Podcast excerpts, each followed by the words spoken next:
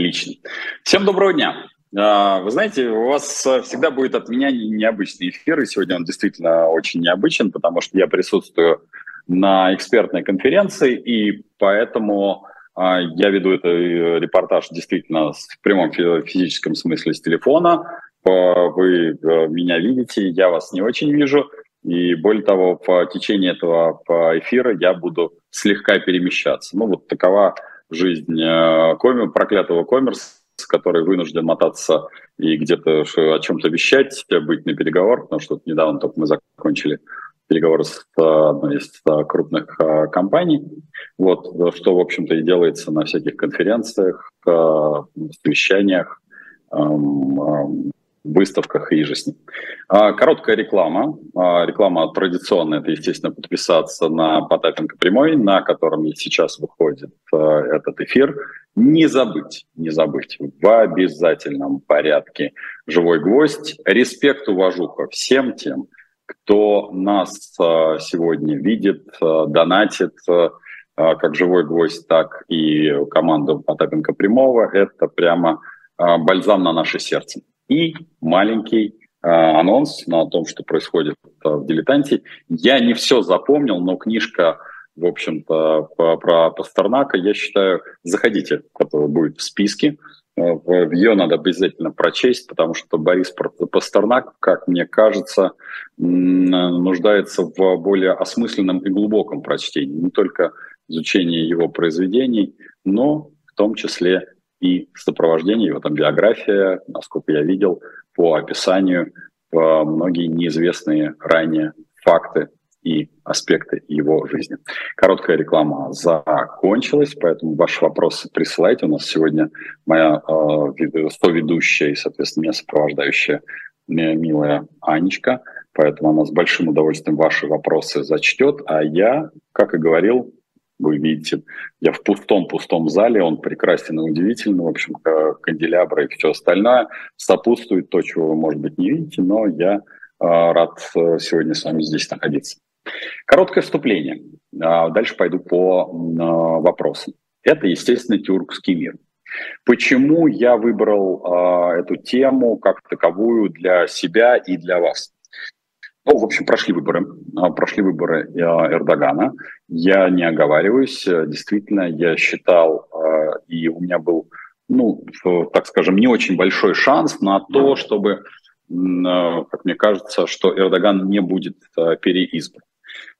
А, у него, конечно, были, был оппонент, но по, поскольку все-таки этот оппонент, как мне кажется, и вообще вся вся оппозиция в Турции, она прямо или косвенно а, завязана на какие-то узкие семейные узы, то вот э, сколько раз я бы не встречался как в бизнес-кругах, так и в политических кругах э, с людьми, которые э, поддерживают господина Эрдогана, и те, кто против него, у меня всегда возникало ощущение, что если потереть каждого из них, то в очень на коротком промежутке а, рукопожатий вдруг окажется, что эти люди, в общем-то, не сильно расходятся в своих позициях. Поэтому а, не могу сказать, что я а, держал какую-то внутреннюю интригу, даже когда меня расспрашивали о том, а вот может ли оппозиция технически выиграть. Я для себя допускал, что господин Эрдоган, например, сделает что-нибудь в такой стилистике, ну, там, типа Назар, господина Назарбаева, когда он как бы формально отойдет от власти, но под ним будет находиться практически вся а, в, верхушка управления. Все оказалось существенно проще, но тем не менее в проценты он вписался в те которые мы даже с вами обсуждали, те, кто были на наших встречах, как э, виртуальных, так и реальных, я так э, почти в полушутку, полувсерьез говорил о том, что, возможно, цифра будет 55 на 45. Ну, в общем, цифры не сильно разошлись. Все равно в, любом случае э, даже этот авторитарный достаточно режим, ну, сыграл некую э, хотя бы некий прообраз демократии.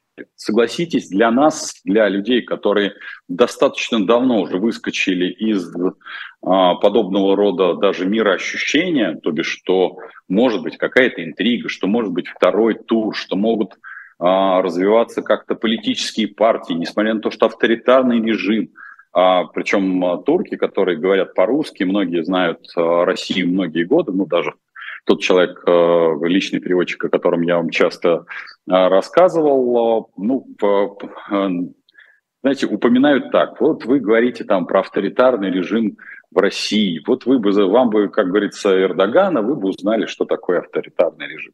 Поэтому вот выборы закончились. И я понимаю, почему весовая характеристика для этого пятилетнего срока для Эрдогана столь значима.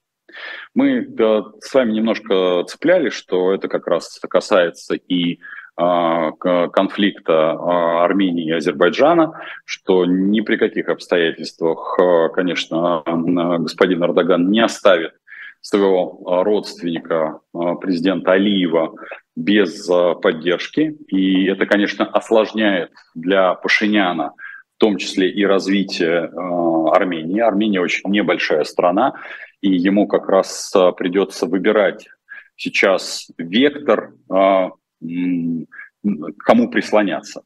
Это очень непростой выбор. Многие считают, что вот это в обязательном порядке будет только Россия, но для страны, в которой проживает всего 3 миллиона, согласитесь, ну, выбрать только одну часть было бы крайне-крайне опрометчиво.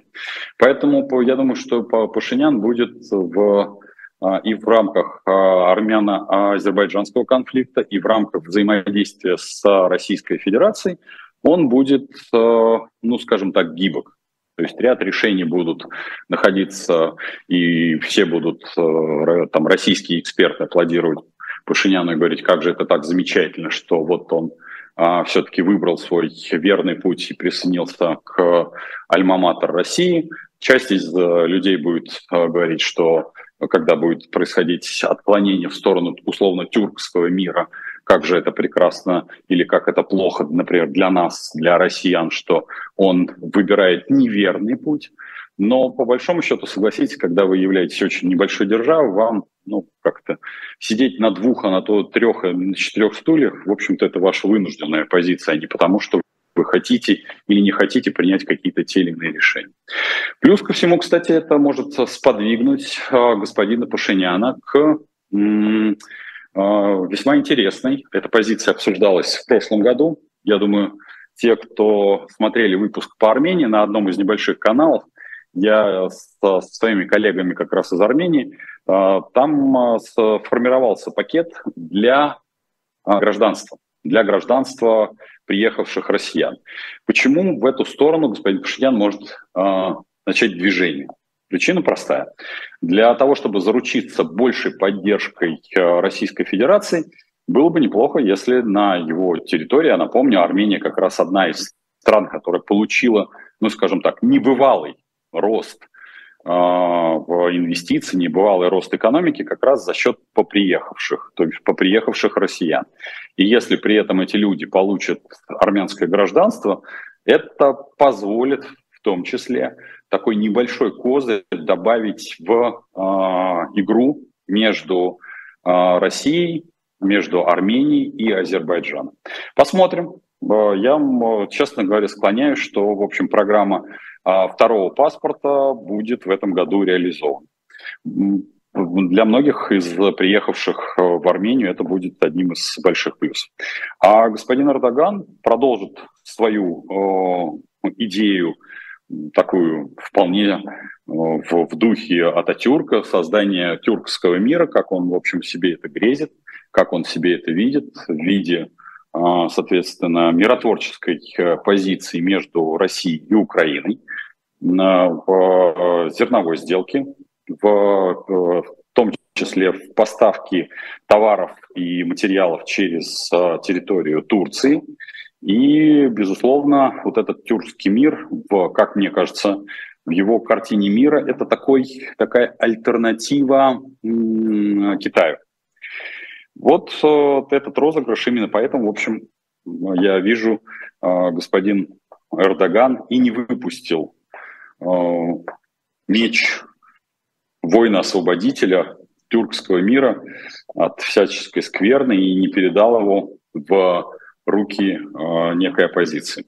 Поэтому он будет исполнять еще свою э, тяжелую ношу на ближайшие пять лет. Ну, а для России и для россиян, в том числе, если говорить о практическом применении, скажу так, что контракты продлеваются.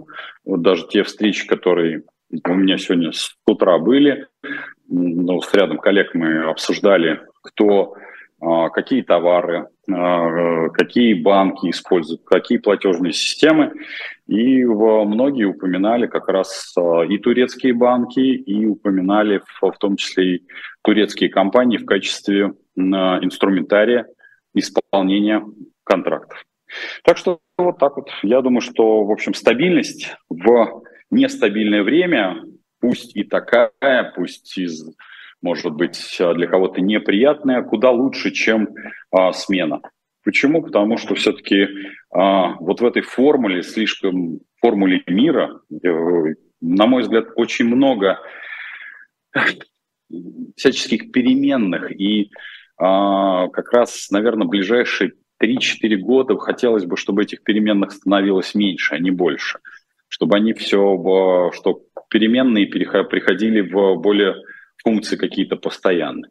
Так что э, оцениваю выборы Эрдогана вполне себе с э, таким положительным, с положительной ноткой, с, может быть, с тоской, что нам не видать даже второго тура в 2024 году, с легкой тоской, что даже а, авторитарные правители а, могут играть в, некие, в некую демократию более, скажем так, интеллигентно, красиво, ну, вот в этом режиме 55 на 45, мне кажется, что это была хорошая, красивая такая техничная игра. Ну, это, как, ну, это такой вопрос эстетства. Так что вот такое мое короткое вступление сегодня про тюркский мир. Ваш вопрос традиционно на живой гвоздь. Я с большим удовольствием на них отвечу. Пока пойду по тем вопросам, которые, которые я вижу и сколлекционировал Сергей Степаненко. Алексей Степаненко, извините, потому что, как вы помните, я сегодня вот не просто так хожу, и вы видите за моей спиной какие-то интерьеры. Ну вот э, таково свойство э, человека много, много, много перемещающегося. Могу только позавидовать экспертам, хотя, хотя вряд ли я им завидую в этой части. Мне, мне нравится э, такая история, когда ты все время ведешь зачастую эфир из какой-то новой локации, с новой информацией, а не просто являешься земляным червяком, который э, что-то себе там в голове придумал, и это э, никоим образом не влияет ни на страну, ни на мир, ни на те а, контракты, которые происходят вовне. Всегда интересно как-то сталкиваться с людьми, а не просто додумывать то, что ты там себе, как говорится, нафантазировал. Пойду по вопросам и в обязательном порядке, безусловно, вернусь э, к вопросам, которые вы присылаете а, к, на живой гость. Так, вопрос. Перенести ли накопление из доллара в евро? Все предполагают перевести, все предлагают перевести но я думаю, что на комиссиях больше издержек будет больше, чем пользы. А, вот как раз сегодня у нас был очень небольшой круглый стол. Ну, назвать его круглым столом, наверное, было бы неверно. Это такая экспертная панель, а, когда я с рядом своих коллег я частенько об этом говорю, встречаюсь, и многие из них там промышленники, предприниматели, там энергетики, ну, в общем, люди, связанные с реальным бизнесом. И э, они приблизительно подобного рода вопросы как раз и задавали, в том числе и вопрос, э, в э, каких единицах э, контракты заключать. Э, да, мы прослушаем периодически различных э, экономистов, которые не связаны с реальной экономикой, которые не заключали своими руками ни одного контракта, которые рассказывают о там, дедоларизации, о том, что мир переходит на какие-то иные там, валюты, драхмы или еще что-то. Но по большому счету, честно скажу, что ни в Китае, ни в Турции, ни в Индии реальные контракты, чтобы заключались в национальных валютах, я, честно скажу, за всю большую достаточно свою практику я не встречал. По-прежнему все опирается на доллар. Это неплохо, не хорошо, но все-таки э, долларовая система как была, так и остается весьма и весьма стабильной. И когда вы пишете и задаете вопрос, имеет ли смысл переложить из доллара в евро, я расскажу историю из своей личной практики. Э, я продал один из активов, и поскольку этот актив был э, европейский, я в тот момент, честно могу сказать, малодушничал в прямом физическом смысле. Такое иногда случается, даже и у таких больших дядек вроде меня. Смолодушничал в какой части? Я сказал, ну, раз это все-таки европейский актив, а, предполагалось в дальнейшем его использовать в качестве европейского актива, я бы сказал, все, мне нужны э, деньги не в национальной валюте, там страны, которые мы общались, а в евро. И вы будете удивлены, что через короткий промежуток времени евро выровнялся с долларом. И вот в эту секунду я почувствовал, а, как это, сам себя обманул, сам себя перехитрил. Ну, вроде показалось бы, всегда говоришь, что вот, надо хранить доллар, а сам, в общем-то, повелся как мальчишка. Поэтому, если говорить а, в целом, слава богу, что доллар а, от, от евро отстегнулся, евро вернулся на нужные мне пределы, но по большому счету вот именно перевода из доллара, доллара в евро я бы не делал я бы остался в долларе, потому что все-таки э, экономика объединенной или объединенных стран Евросоюза, она э, куда более находится под большим прессингом, чем э, экономика одной единственной страны, которая обеспечена, конечно, не печатью денег, как некоторые персонажи нам рассказывают, а обеспечены мощнейшей промышленностью, мощнейшей энергетикой, мощнейшими информационными технологиями, которыми мы с вами пользуемся. Да что далеко ходить, мы сейчас с вами общаемся только благодаря а, продукции этой страны, патентам этой страны, а, всеми а, технологиями этой страны. Поэтому, конечно, транзакционные издержки здесь велики. А с вашего позволения я а, еще одну тему освещу, которая на самом деле тоже, это, это тема этой недели – это так называемый дефолт. Сейчас всего много э, муссировали, под, по крайней мере, на прошлой неделе, что вот Америка находится в состоянии дефолта, она в, в обязательном порядке этот дефолт объявит, и вот тогда-то, в общем, все и посыпется. Что я вам хочу сказать? Значит, э, все, что касается дефолта потенциального в Соединенных Штатах, может ли он быть? Это скорее больше политический инструмент. Что означает политический инструмент? А именно Конгресс США будет принимать решение в э, контексте увеличивать внешний долг или не увеличивать. А на прошлой неделе, как раз а, сейчас вот я вот смотрю на, моем канале, который архивный, вышли наши четверговые посиделки с Яном Мартом. И админ, и наш э, модератор как раз вырезал, поскольку посиделки были длинные, там почти полтора часа, он вырезал как раз кусок про дефолт. И что я сказал там? Я сказал достаточно, как мне казалось, банальную вещь. Что первое, что это будет красивый торг, что республиканцы, скорее всего, скажут о том, что мы отодвигаем э, дату принятия решения по увеличивать или не увеличивать э, внешний долг ну, на, на несколько дней. Мне бы хотелось бы увидеть дату, например, там число 14 может быть, 15 Сейчас пока дату действительно передвинули, э, то бишь э, с 1 июня формально Соединенные Штаты уперлись в потолок своего внешнего долга, но при этом эта игра, конечно, не будет носить длительный характер. А, Фонд, интересно, безусловно, как отреагирует фондовый рынок, то бишь, что будут делать все спекулянты. То бишь, если бы я работал, например, на американском рынке и обладал бы хорошей большой инсайдерской информацией, то я бы сделал бы так, чтобы ну, привел бы к обвалу э, и высушиванию э, ряда крупных компаний. Э, мы с вами частенько обсуждали на наших встречах то, что э, сейчас рынок ну, за последние там, 5 лет перегрет деньгами. Он перегрет физически, деньгами очень и очень и очень сильно. И, в общем, этот жирок можно долго спускать. Его можно спускать, ну, года 3-4. Если бы э, пофантазировать, и, например, республиканцы бы устроили действительно технический дефолт, ну, уперлись бы и сказали, что нет, мы не будем увеличивать э, внешний долг вообще никаким образом, э, то это привело бы действительно к серьезному коллапсу. Ну, это такой, конечно, экстремальный сценарий. Поэтому вот э, те, те, кто работает на фондовом рынке в Соединенных Штатах, я думаю, в ближайшие там, неделю как раз в промежутке между первым и пятым числом могут слегка, как говорится, пощекотать нервы, э, в первую очередь, энергетическим компаниям, финансовым институтам, и э, э, могут поменять цены, ну так, в сторону понижения на нефтегазовом рынке. Для Российской Федерации этот момент будет не, не самый приятный. Другое дело, что приятным в этой э, новости является то, что это будет не очень долго. Ну, максимум, наверное, неделю, может быть, две.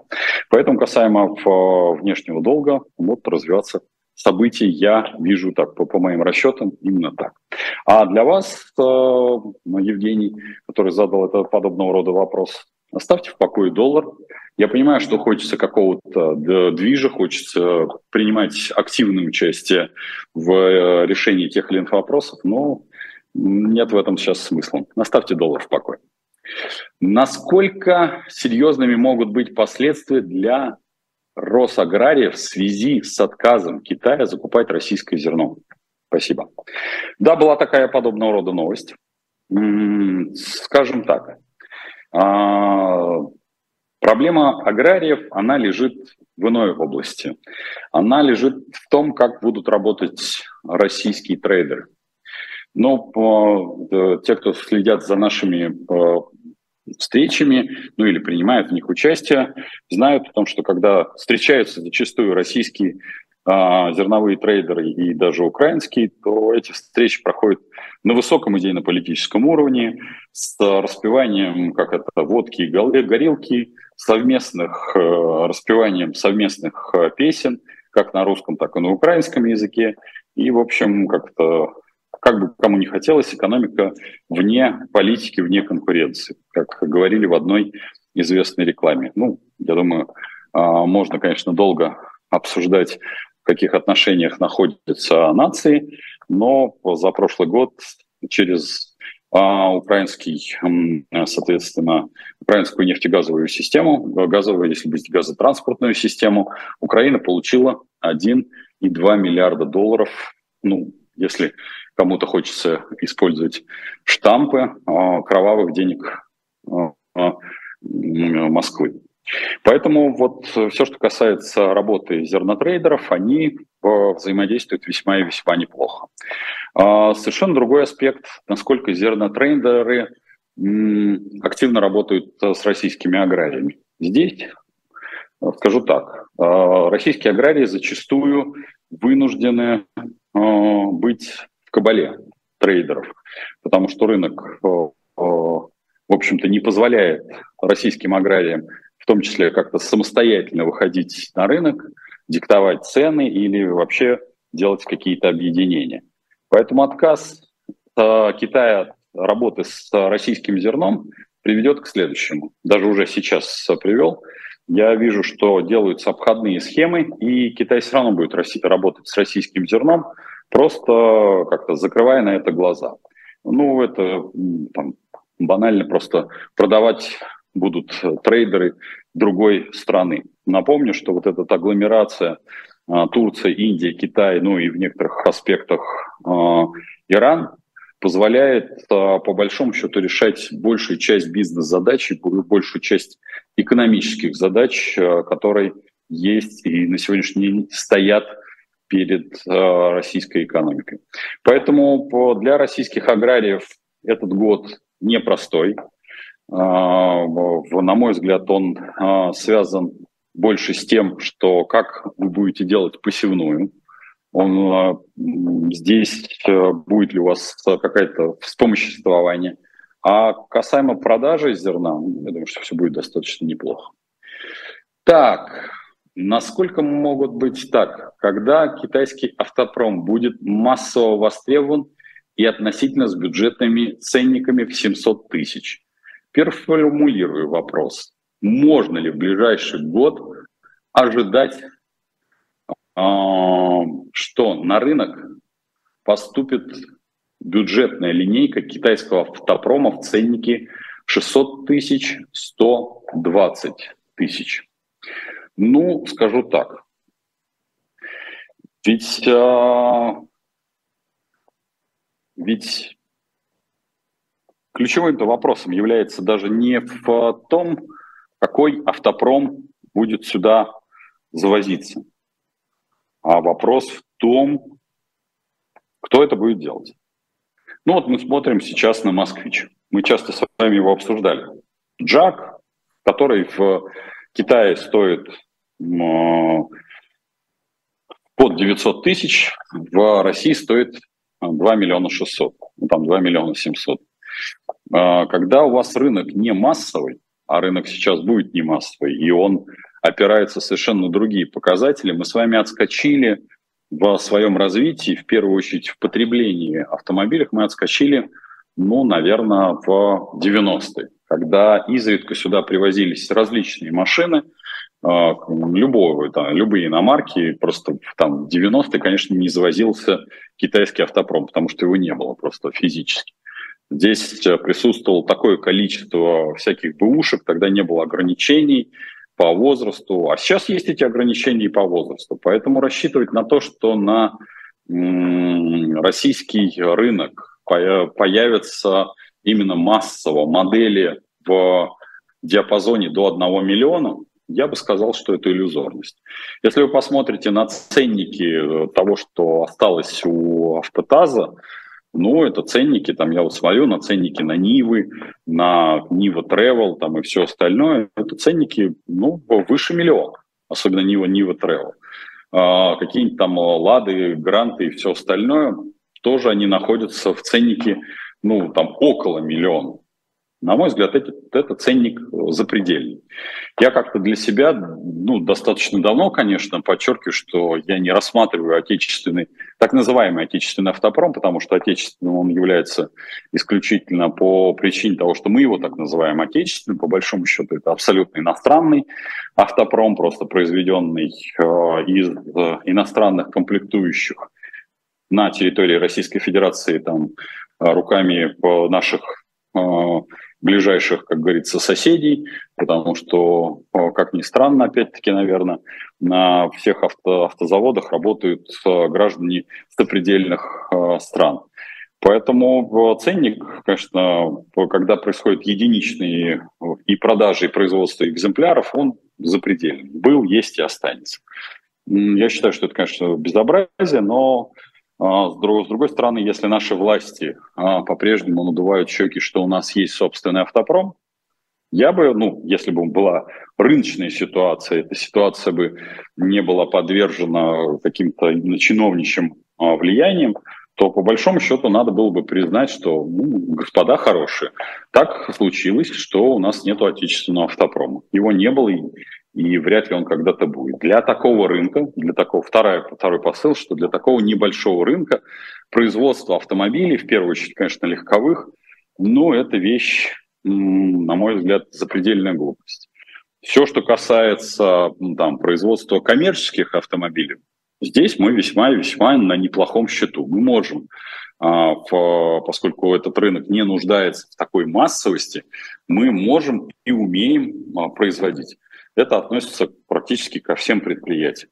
Более того, вне зависимости от э, каждого там благорасположения, модель а, того же газа, вот «Газель», а, сочетание ее цены к качеству, да, она зачастую э, ну, а, такая сильно примитивная была для рынков. Но именно сочетание цены и качества, то бишь достаточно низкая цена и, безусловно, невысокие, э, может быть, потребительские свойства, приводили к тому, что на сегодняшний день, э, если бы была, в общем-то, серьезная позиция Российской Федерации на внешнем рынке, «Газель» могла бы занять неплохие места, в том числе и в рейтинге продаж за рубежом.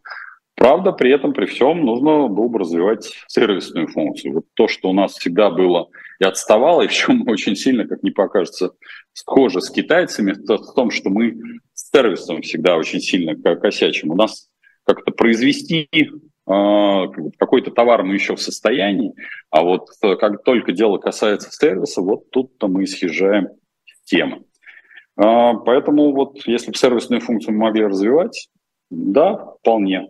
А касаемо, будет ли появляться китайский автопром по какой-то приемлемой цене, я думаю, что скорее нет, чем да. А, вот проскочил вопрос, а, будет ли а, дорожать или дешеветь а, так называемые частные деньги и биткоины. Я, например, сейчас не вижу а, тех энтузиастов или ту группу энтузиастов, которые готовы в этой непростой ситуации, причем мировой ситуации, она никак не привязана к России, никак не привязана а, к а, российско-украинскому конфликту, она привязана в первую очередь к тем финансовым и производственным проблемам, которые есть в мире, и они были задолго до 2014 года, чтобы сейчас какая-то группа энтузиастов продвигала частные деньги. Поэтому я не вижу вот этого потенциала именно, как сказать, людского. Почему я на это обращаю внимание? Э, ведь э, частные деньги – это про веру. Это про, в том числе, энергию внедрения частных денег в систему платежей. Ну, вы, наверное, знаете мое отношение, оно к частным деньгам, с одной стороны, очень положительное, но к тем э, людям, которые себя называют криптоэнтузиасты, оно ровно диаметрально противоположно. Оно, скажем так, скорее негативно, чем позитивно. И я это объяснял и буду объяснять, что, леди и джентльмены, до тех пор, пока вы не будете то детище, которое, в общем-то, рождено для того, чтобы эм, перевернуть этот мир, для того, то бишь это инструментарий, это такой рычаг а, изменения товарно-денежных отношений, а вы его используете, извините, банально в а, целях накопления, ну вот если вы его используете так же, как а, ту самую фиатную систему, против которой вы выступаете, шансов на то, что мир перевернется или, по крайней мере, вы как-то измените вот эти взаимоотношения, он мал.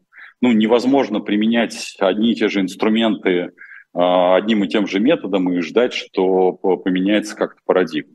При этом э, говорил и буду говорить, и даже буду помогать в этой части, что э, Российская Федерация, по большому счету, в той ее политике внешней, которую она себе позволяет и ведет, она бы должна бы быть как раз правовестником частных денег.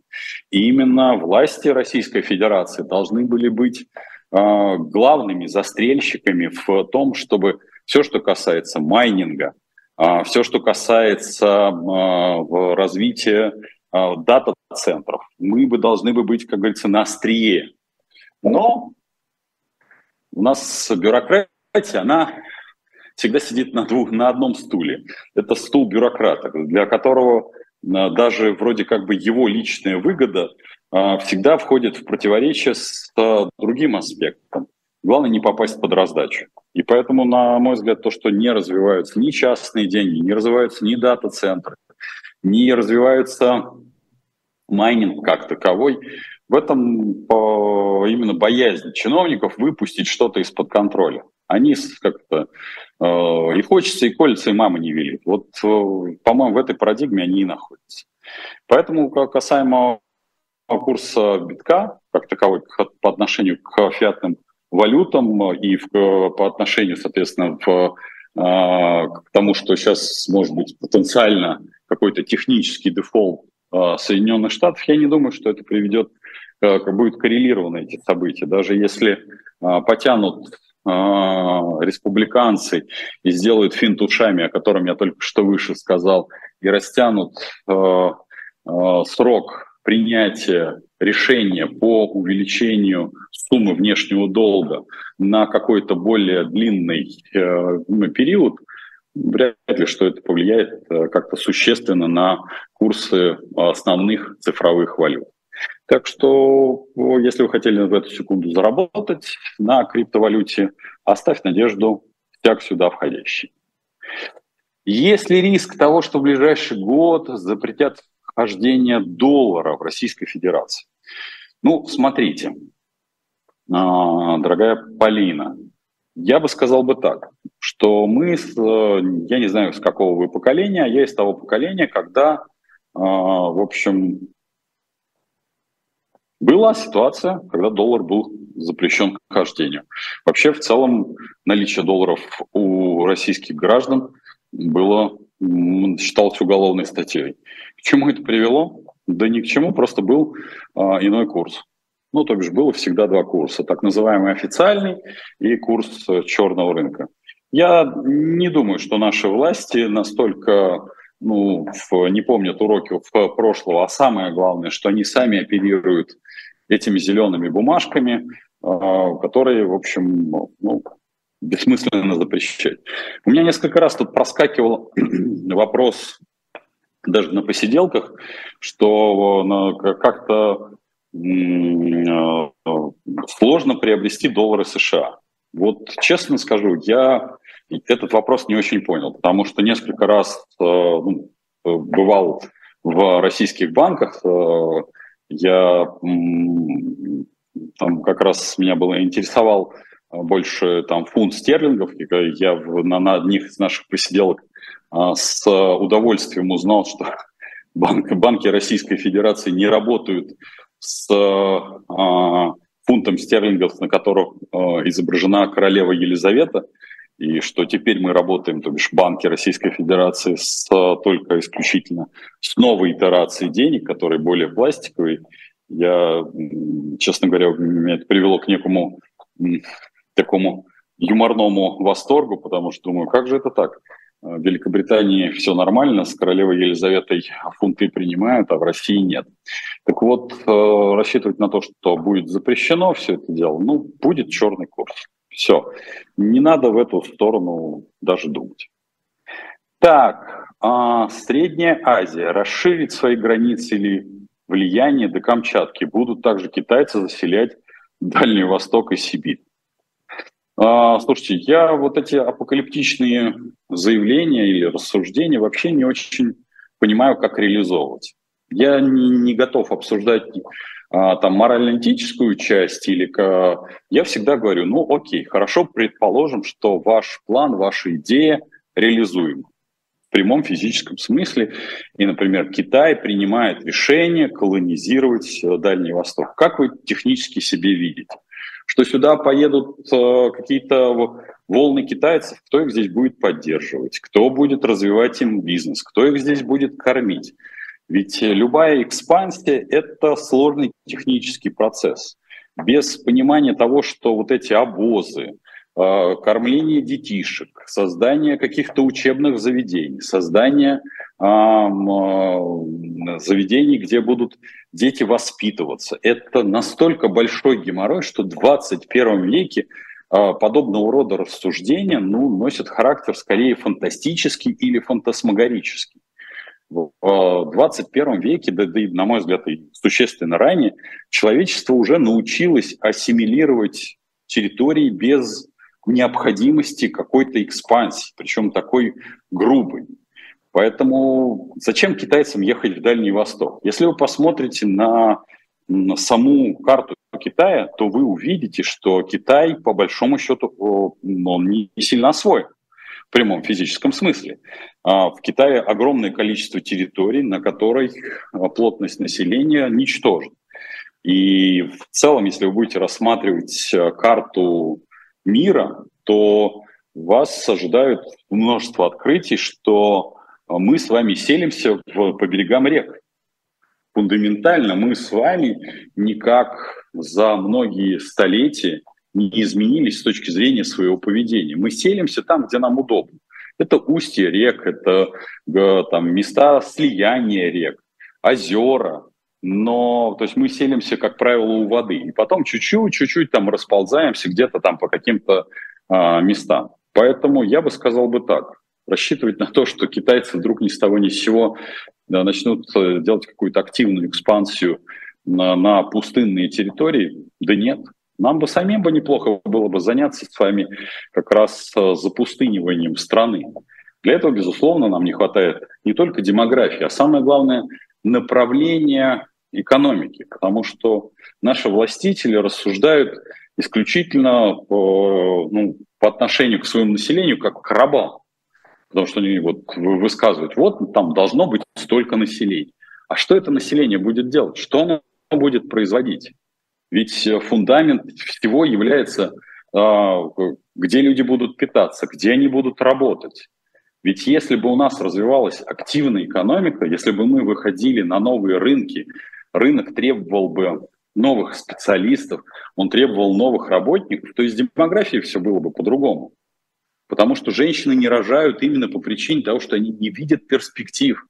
Мужчины не создают э, с женщинами семьи, потому что э, для чего это все делать? Ведь э, семья – это не только союз мужчины и женщины, но это высочайшая степень ответственности обеих сторон во всех смыслах слова. И это в том числе и быт. И если быт у вас становится при объединении в пару куда более затруднен, чем он э, облегчается, когда вы находитесь э, сепарированно, то есть по отдельности, то, конечно, пара создаваться не будет. Поэтому вот если мы говорим о, возвращаясь к нашей основной теме, будут ли китайцы ассимилировать э, Дальний Восток, мало-мало вероятно ну, а тем более Средняя Азия, у нас приезжают мигранты. Да, у нас самое большое количество мигрантов в прошлом году по статистике приехало из Узбекистана. Да, там по почти там, миллион с лишним. Но э, для нас это хорошо или плохо? Для нас это показатель качества нашей экономики. То бишь наша экономика в первую очередь требует крайне примитивного труда. И люди едут за этим трудом ну, а какие условия мы им обеспечиваем и как мы с ними обращаемся, ну, наверное, это целые репортажи можно снимать.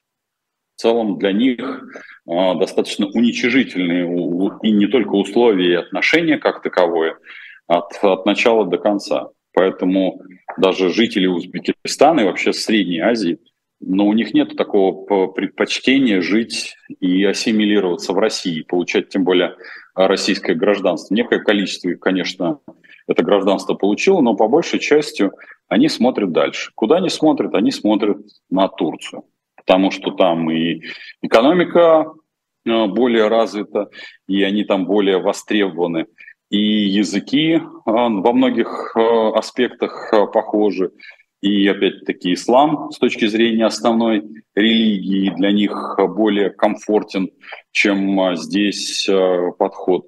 Поэтому миллион, который сюда приехал, я не думаю, что они все задержатся, а тем более рассчитывать на то, что э, Средняя Азия будет осваивать Россию. Средняя Азия скорее будет осваивать Турцию, в это я куда больше верю, чем в что бы то остальное. А, Дмитрий, а действительно ли Россия подписала декларацию о пенсиях, что пенсия должна быть не менее 40% от средней заработной платы по стране. Насчет э, декларации, что она должна быть, я подобного рода декларации не видел, и поэтому, если вы пришлете э, ссылку на подобного рода декларацию, я с большим удовольствием посмотрю, потому что пенсия начисляется, безусловно, по вашей э, средней заработной плате, по вашей конкретно, а не по какой-то средней по стране, потому что средний по стране может как угодно варьироваться, поэтому маловероятно, что э, это так. Дмитрий, что будет с самозанятыми, когда вы станете президентом? Ну, во-первых, шансов на то, что я стану президентом в патерналистской стране, а он практически отрицательный. Обещаю я а, плохо и мало.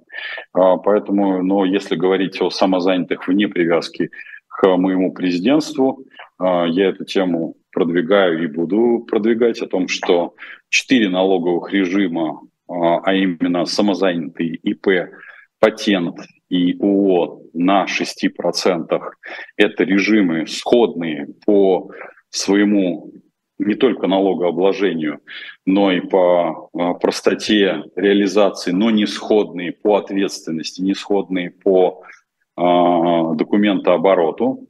И если мы ратуем, подчеркиваю, если это фраза я сразу говорю, что это фраза обманчивая. Никто не ратует и никто не хочет, чтобы в России развивался малый и средний бизнес, а тем более самозанятый, несмотря на то, что их количество увеличивается.